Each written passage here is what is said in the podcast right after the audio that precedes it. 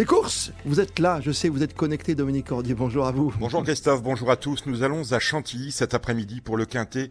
Il s'agit ni plus ni moins du prix du Jockey Club, un groupe 1 classique parmi les classiques qui réunit les meilleurs poulains euh, de 3 ans du continent, même si euh, certains d'entre eux ont couru hier le derby d'Epsom. Mon favori dans ce quintet est le numéro 7, Modern Games. C'est le plus titré au départ, il vient de s'imposer dans la poule d'essai des poulains, c'était à Longchamp, et en fin d'année dernière, il avait remporté une épreuve de la Breeders' Cup en Californie. C'est un tout bon cheval, il lui faut tenir la distance et surtout se sortir du terrain, mais les origines plaident en la faveur d'un spécialiste du terrain lourd en ce qui le concerne. Donc attention à mon favori, le numéro 7 Modern Games, qui va très bien se comporter.